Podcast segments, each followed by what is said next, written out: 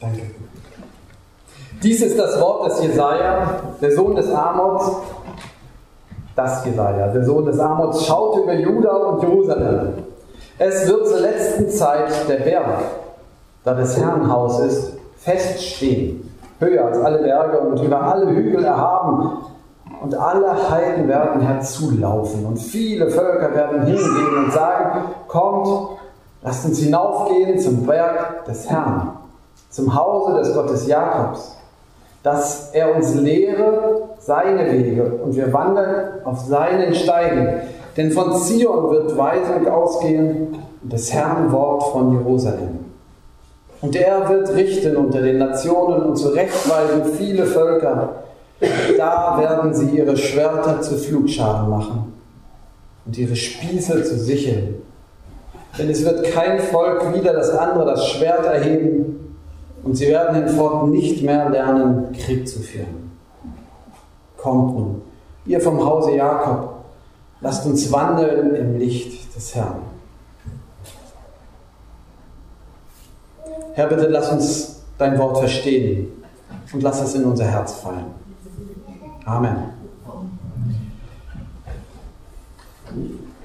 Es wird zur letzten Zeit. Jesaja beginnt äh, im Auftrag Gottes zu reden. Ein, ein Wort, was in der Bibel an, an noch einer Stelle genau so überliefert ist, im Prophetenbuch Micha.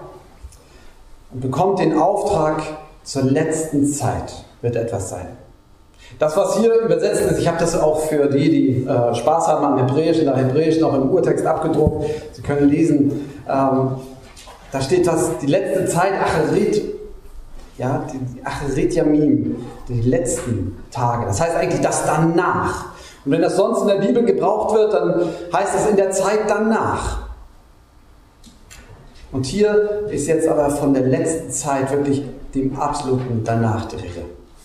Ich weiß nicht, ob Sie es mitgekriegt haben. Einige Kreise äh, müssen da gerade in der Johanneskirche gerade leidvolle Erfahrungen mitmachen, dass es äh, Leute gibt, die äh, schon wieder mal eine Endzeit voraussagen. Und zwar beginnt die heute. Am 6. August bis, glaube ich, 24. September, dann geht die Welt unter. Das haben wir ja jedes Jahr oder alle zwei Jahre kommt das wieder. Es gibt leider immer wieder Leute, die das auch kolportieren, die also das weitersagen und davon andere in Angst und Schrecken versetzen. Das Ende der Welt ist nahe. Und so eine Untergangsszenarien machen sich auch hervorragend für Hollywood und Filme, wo dann die Planeten auf die Erde einschlagen. Selbst Loriot hatte seinen Spaß daran und verkauft Wurzelbürsten für alle, die innerlich und äußerlich rein sind, denn die werden den Aufprall überleben. Geht es also darum hier, der erste wichtige Beobachtung ist, dass danach, von dem Gott redet, ist eine Zukunft, nicht das Ende. Das danach, von dem Gott redet, ist ein Frieden, nicht der Krieg. Wenn Gott von dem danach redet, von der Endzeit, von dem, was am Ende kommen wird, was das Ziel aller Dinge ist, dann ist das nicht Zerstörung, Vernichtung, Ende, Schluss, aus, vorbei. Es ist sein Friedensreich. So, das ist gut, dass das am Anfang steht und es ist gut, dass das am Anfang klar gemacht wird. Es geht um eine große Hoffnung. Jesus, Gott verheißt eine Zukunft mit Frieden. So, das war mir wichtig am Anfang klarzustellen, dass es darum geht und dass es hier auf unser Ziel geht. Und Sie müssen sich vorstellen, dass dieser Text mindestens, na, ich sag mal, 700 Jahre alt ist. Das heißt, 2700 Jahre hat Gott dieses Friedenswort, diese große Verheißung in diese Welt gestellt und seitdem bewegt sie Menschen, Herzen und Gebete bis heute. Zweiter Schritt. Ich überspringe mal die Verse 2 und 3, komme nachher darauf zurück. Und dann kommen wir zum Vers 4. Da steht es im zweiten Teil, da werden sie ihre Schwerter zu Flugscharen machen und ihre Spieße zu sichern. Denn es wird kein Volk wieder das andere das Schwert erheben und sie werden hinfort nicht mehr lernen, Krieg zu führen. Das ist ein Satz, der mich als Jugendlicher sehr geprägt hat, wie wahrscheinlich viele, die in der DDR aufgewachsen sind. In der Schulzeit, als diese Schwerter zu Flugschaden Aufkleber irgendwie die Runde machten, auf Näher waren das damals, und Schuldirektoren sie abgerissen haben, welche Provokation es war. Sie werden Schwerter zu Flugscham machen. Dieser Krieg ist nicht das letzte Wort. Das hat mich geprägt. Ich bin selbst geprägt worden von einer Generation, die, die den Zweiten Weltkrieg mit all seinen Schrecken noch erlebt haben.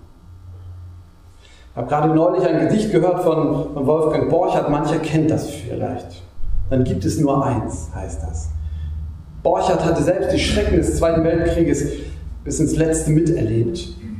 Und kurz vor seinem Tod im November 1947, äh, das ist wohl sein letztes Werk, schrieb er dieses Gedicht. Länger, ich mache bloß Auszüge daraus.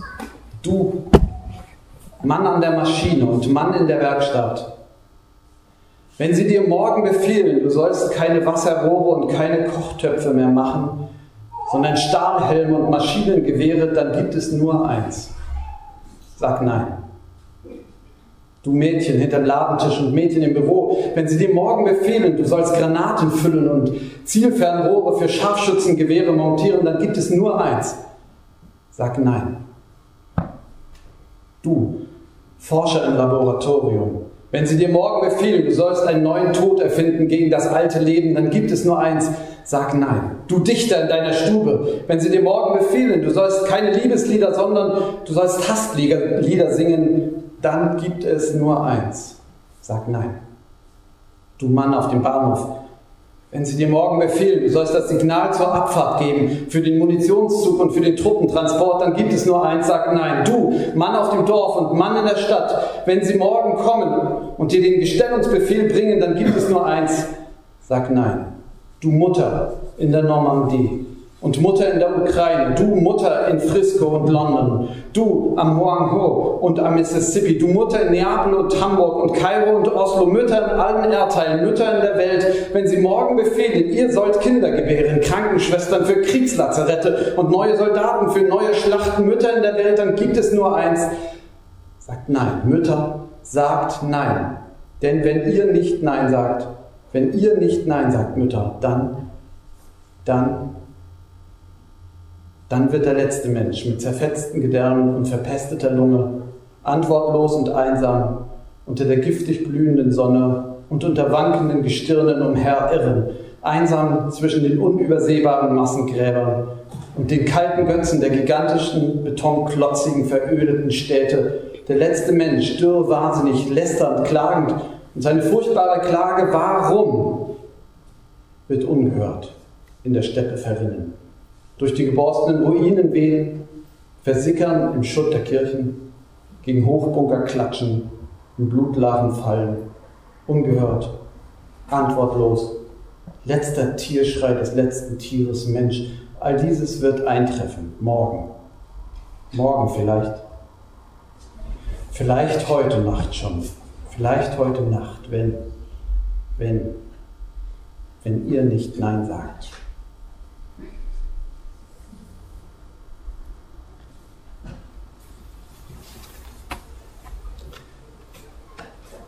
Dieser Gedanke hat mich geprägt. Er hat mich geprägt in meinen ganzen Entscheidungen. Wenn es darum geht und ging, kann man diesem Land mit der Waffe dienen. Da gab es drei Möglichkeiten zur DDR-Zeit. Man hat entweder den Waffendienst getan, man hat verweigert und ist bei den Bausoldaten gelandet, oder man hat total verweigert und ist im Gefängnis gelandet.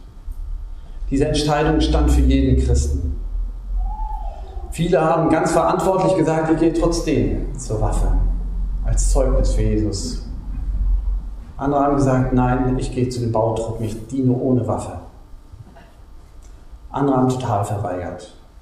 Ich bin damals zum Bausoldaten gegangen, in Prora noch gewesen, der letzte Dumme vor der DDR, vom Ende der DDR. Als sie uns verpflichten wollten, mit der Waffe unserem Land zu dienen, haben wir total verweigert. Dann schließlich in der Kaserne aber es ist gut gegangen. Ich war ja auch einer der Letzten. Es hat mich geprägt, dieses Erlebnis, dass Gott es geschenkt hat, dass ein ganzes System, dass dieser Riesenkonflikt, dieser Atomkonflikt zwischen West und Ost sich friedlich hat lösen lassen, hat mich begeistert, tief bewegt. Und ich habe gerade in Vorbereitung auf diese Predigt nochmal eine alte Predigt gehört und mir sind die Tränen gekommen, weil mich das tief bewegt, dieser Frieden. Und dann wurde ich rausgeworfen von den Bausoldaten zum 3. Oktober 1990, weil es die dann ja nicht mehr gab in der Bundeswehr, hatte ein halbes Jahr Zeit und habe mir meinen alten Traum sofort wahrgemacht und bin nach Israel gegangen. Bevor ich den Westen Deutschlands besucht habe, bin ich also nach Israel gegangen für ein halbes Jahr und habe dort gelebt und mit Behinderten gearbeitet. Und habe plötzlich mitgekriegt, dass es Feinde gibt, die nur aus Hass töten und dass mein Einsatz für die Waffenlosigkeit plötzlich ins Wanken geriet. Am 18. Januar 1991 war ich in Israel, habe dort in einem Behindertenheim gelebt, wie gesagt, habe mit begonnen, die ganzen Fenster mit Plastefolien zu verkleben, weil Saddam Hussein gedroht hatte, Giftgas nach Israel zu schicken. Ich habe also angefangen, die ganzen Fenster dort in dem Heim abzukleben. Es war ein, der luftdichte Raum. Jeder wusste, das ist vielleicht Augenwischerei. Jeder hatte eine Gasmaske bekommen, deutsche Produktion. Die haben wir im ganzen Heim dort verteilt. Als am 18. Januar in der Nacht die Sirenen gingen, ging es mir tief durch. Wir sind durchgelaufen zu zweit. Erwachsene Leute, die sonst dort gearbeitet haben, sind in Panik geraten und im Schockzustand konnten sie nichts mehr tun. Wir haben angefangen und haben einen vom anderen, von den 40 Behinderten, 140 Behinderten, dort ihnen die Gasmasken übergestülpt. Haben die Einschläge gehört von den Skat-Raketen. Ist es möglich? Kommen wir weiter mit Waffenlosigkeit? Mein Weltbild ist ins Wanken geraten. Ich wusste nicht, was ich tun würde, wenn ich dort leben würde. Aber es war plötzlich der Konflikt außerhalb. Es war nicht mehr meiner. Seitdem ist viel passiert. Terroristen gibt es nicht mehr nur in Israel. Dort immer noch, wie wir gesehen haben am Tempelberg, wo einer einen Friedensschritt, ein Angebot macht und sofort kommen Leute und ermorden andere. Israelische Soldaten in diesem Fall, die ermordet wurden, Polizisten. Daraufhin großer Aufruhr und keiner, der das beschwichtigt. Der Mufti von Jerusalem ruft auf zum Tag des Zorns. Was für ein Wahnsinn, was für ein Terror. Man traut sich hier, das nicht mal Terror zu nennen. Wo sind wir gelandet? Dabei ist doch bei uns im Lande auch Terror. In Hamburg und wo auch immer.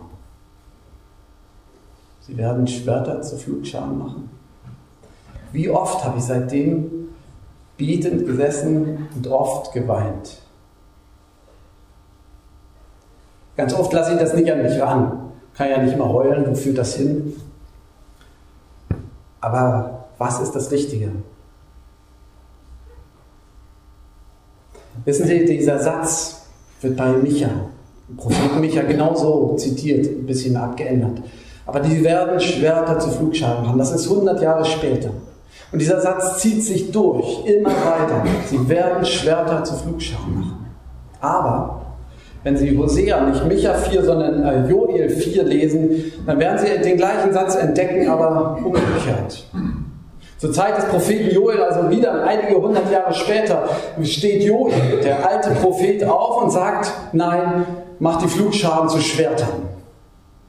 Wir sind in der Realpolitik angekommen. Joel redet nicht über die letzte Zeit, die Hoffnung, die wir haben. Er redet über die Realpolitik und sagt, es ist jetzt Zeit, Schwerter zu Flugscharen zu machen. Was ist das Richtige? Wie können wir den Krieg beenden? In Jordanien, ach Quatsch, in, im Sudan. Wie können wir diesen Wahnsinn, diesen Wahnsinn beenden? Durch die Scharfmacher, die den Krieg, die den Terror ausrufen? Sie werden Schwerter zu Flugscharen machen. Die Sowjetunion damals hat ja der UNO genau diesen, diesen Vers geschenkt. Allerdings in ihrer Version. Sie haben den alle vor Augen. Diesen Muskelmann. Der Sinn war, wir mit eigener Kraft werden die Schwerter zu Flugscharen machen. Wir, die Menschheit wird sich besinnen und wir werden dem Krieg ein Ende machen. Es ist gescheitert. Grandios. Seit Jahrhunderten. Dilemma. Und doch, Jesaja bekommt den Auftrag am Ende, in den letzten Tagen. Das Ziel steht fest. Gott verheißt das. Es ist keine bloße Ideologie. Es ist nichts, was ihr bitte über Bord werft. Am Ende werden sie die Schwerter zu Flugscharen machen. Die Hoffnung steht fest. Seit über 2700 Jahren. Gott hat sich nicht geändert. Und jetzt kommen wir zurück zu Vers 2. Denn es wird sein zur letzten Zeit der Berg, da des Herrn Haus ist, feststehen, höher als alle Berge und über alle Hügel erhaben und alle Heiden werden herzulaufen. Da steht herzuströmen. Naharu Hakoim. Ja? Die strömen herzu. Ist natürlich Quatsch, ein Berg kann nicht höher stehen, aber das Bild ist doch einleuchtend. Die Leute werden kommen und hinströmen zum Haus des Herrn, nach Zion. Warum? Nicht, weil dort das Volk steht, das sich durchgesetzt hat. Da steht nicht, sie werden hinzuströmen und den Zionisten glauben oder den Kommunisten oder den was weiß ich Listen. Ja? Da steht, sie werden zum Berg des Herrn kommen. Da, wo Gott angebetet ist, weil daran liegt der Schlüssel. Die Bibel ist nicht naiv, sie glaubt nicht daran, dass wir einfach besser werden, dass wir irgendwann fröhlich und friedvoll sind. Der Schlüssel besteht in Gott, in ihm selbst. Und wir Christen, wir hören diese Stelle nochmal besonders. Der Berg des Herrn. Das ist natürlich eigentlich dieser äh, Tempelberg gemeint. Ja, Hachabait steht da im Hebräischen, kann man nachlesen, wer es kann. Ja, das ist heute noch der Begriff für den Tempelberg, wo heute der Felsendom draufsteht. Und es gibt Radikale, die haben schöne Häuser gebaut mit Ausblick genau auf den Felsendom und davor, wenn man da reingeht in das Museum, steht ein Modell vom dritten Tempel. Leute, die sagen, wir legen selbst Hand an und zack, das ist der Schlüssel. Wir bauen selbst den Tempel und schon wird Frieden sein. Davon steht hier nichts. Und wir Christen hören das mit dem, vor dem Hintergrund, dass im Jahr 70 auch dieser Tempel zerstört ist, den gibt es nicht mehr. Und den Stein, den die Bauleute verworfen haben, der ist zum Eckstein geworden. Geworfen, ein Stückchen weiter, ein anderer Hügel in der Stadt, da wo Golgatha gewesen ist, da wo Jesus gekreuzigt ist. Wir glauben, dass da der eigentliche Tempel ist. Nicht mit Händen gemacht, sondern in der Liebe Gottes, in der Vergebung Gottes gegründet. Die Verheißung ist, dass Menschen zu Gott umkehren. Nicht zu einem mit Händen gemachten Tempel. Nicht zu denen, die irgendwie die anderen überreden könnten, weil sie schlauer, besser oder irgendwas seien. Weder die Christen haben sich dieses Recht verspielt, noch das Volk Israel, noch irgendein anderes Volk auf dieser Welt. Der, das Haus des Herrn, Jesus Christus selbst, ist der Einzige, der dieses machen kann. Von ihm geht Torah, nämlich Weisung aus. Tut dieses, so werdet ihr leben. Von ihm selbst. Übrigens, viele Völker werden hingehen und sagen, kommt, lasst uns hinaufgehen, das ist freiwillig. Die Verheißung ist, dass Völker freiwillig gehen, nicht unterworfen werden, nicht gezwungen werden, keine Zwangstaufe, sondern sie werden freiwillig gehen und sagen, lasst uns hinaufgehen zum Berg des Herrn, zum Hause des Gottes Jakobs, dass er uns lehre seine Werke und wir wandeln auf seinem Sieg stehen. Interessant, da müssen wir später drüber nachdenken, wer im Hebräischen das lesen kann. Da steht, und lasst uns, er wird uns lehren von seinen Wegen. Ähm, es ist einmalig in der Bibel, hört sich so an wie Apostelgeschichte 15 für euch, liebe Heiden, also das sind wir, ja, Pommern und sowas, ähm, ist nicht die ganze. Für Israel ist sozusagen ganze, das ganze Gesetz gegeben. Wir haben sozusagen ein Teil durch. Ja? Wir sind Gottes gnädig mit uns. Aber da können wir andermal drüber reden. Ist auf jeden Fall spannend, fiel mir auf. Es ist ein freiwilliges Hinziehen. Deshalb glaube ich und bin zutiefst davon überzeugt, dass Einsetzen für den Frieden und Einsetzen für Mission, für Jesus Menschen gewinnen, dass diese beiden Kerne zusammengehören. Und wer sie voneinander trennt, trennt sich von der biblischen Botschaft. Denn von Zion wird Weisung ausgehen und das Herrnwort von Jerusalem. Und dann kommt was ganz Spannendes. Er wird richten unter den Nationen und zurechtweisen viele Völker. Wissen Sie, ich glaube, der Schlüssel ist zum Frieden, dass ich bereit bin, mich richten zu lassen. Was bedeutet mein Einsatz für den Frieden? Geht es mir wirklich um den Frieden oder geht es mir nur um mein Bild der Welt? Meine Ehre, meinen Wohlstand? Warum engagieren wir uns militärisch als Deutschland in der Welt? Um unseren Wohlstand zu sichern? oder um Frieden zu machen? Warum setzen wir uns selbst in unserem kleinen privaten Leben für Frieden ein? Um uns wegzudrücken oder um Frieden zu wirken?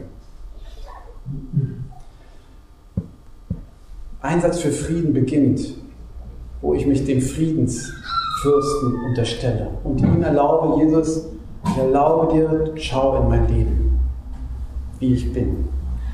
Ich sehe im Moment nicht durch, was der absolut richtige Weg ist. Du kennst aber meine Entscheidungen und ich will sie vor dir verantworten. Sage du mir, wenn ich falsch bin und vergib mir meine Verstricktheit in den Krieg dieser Welt. Nun kann man sagen, ja, ja, ja, aber all das ist ja verheißen für irgendwann später. Was hat das mit meinem Leben zu tun? Unser Abschnitt endet, kommt nun ihr vom Hause Jakob. Hause Jakob, Sie erinnern sich Jakob und seine zwölf Söhne, wie die sich untereinander gestritten haben. Vielleicht dürfen wir uns den Namen auch anziehen. Haus Jakob. Wir sind nicht schuldfrei am Krieg dieser Welt. Im Kleinen, in unseren Familien, in unseren Ehen, in unserer Gemeinde. Wie viele Konflikte gibt es? Wie viel Ätzen? wie viel schlecht reden über andere. Und ich bin mittendrin. Und jetzt, so schließt es. Nach dieser großen Friedenshoffnung kommt nun, also kommt bitte, ihr vom Hause Jakob, lasst uns wandeln im Licht des Herrn. Habt den Mut, zu Jesus zu kommen. Unterstellt euer Leben. Lasst es rein leuchten, sein Licht. Auch wenn herauskommt, dass ihr euch ändern müsst. Denn er, er hat Frieden gemacht am Kreuz. Wir können kommen und sagen, Jesus, hier bin ich, nimm mein kleines Leben und beginne mit mir Frieden in dieser Welt zu machen. Ich möchte beten. Jesus, du siehst unsere Sehnsucht nach Frieden, im Großen und auch im Kleinen. Du siehst unsere Unfähigkeit und unsere kleinen Entscheidungen. Gib uns Mut, uns einzusetzen für Frieden, auf Gewalt zu verzichten, dem anderen Freiraum zu lassen, uns dir zu unterstellen. Jesus, du siehst uns, du siehst, wer von Herzen sich wünscht, mit dir zu leben. Dann komm, nimm uns an deine Hand, leite uns und verändere uns und durch uns diese deine Welt. Dir sei alle Ehre. Amen.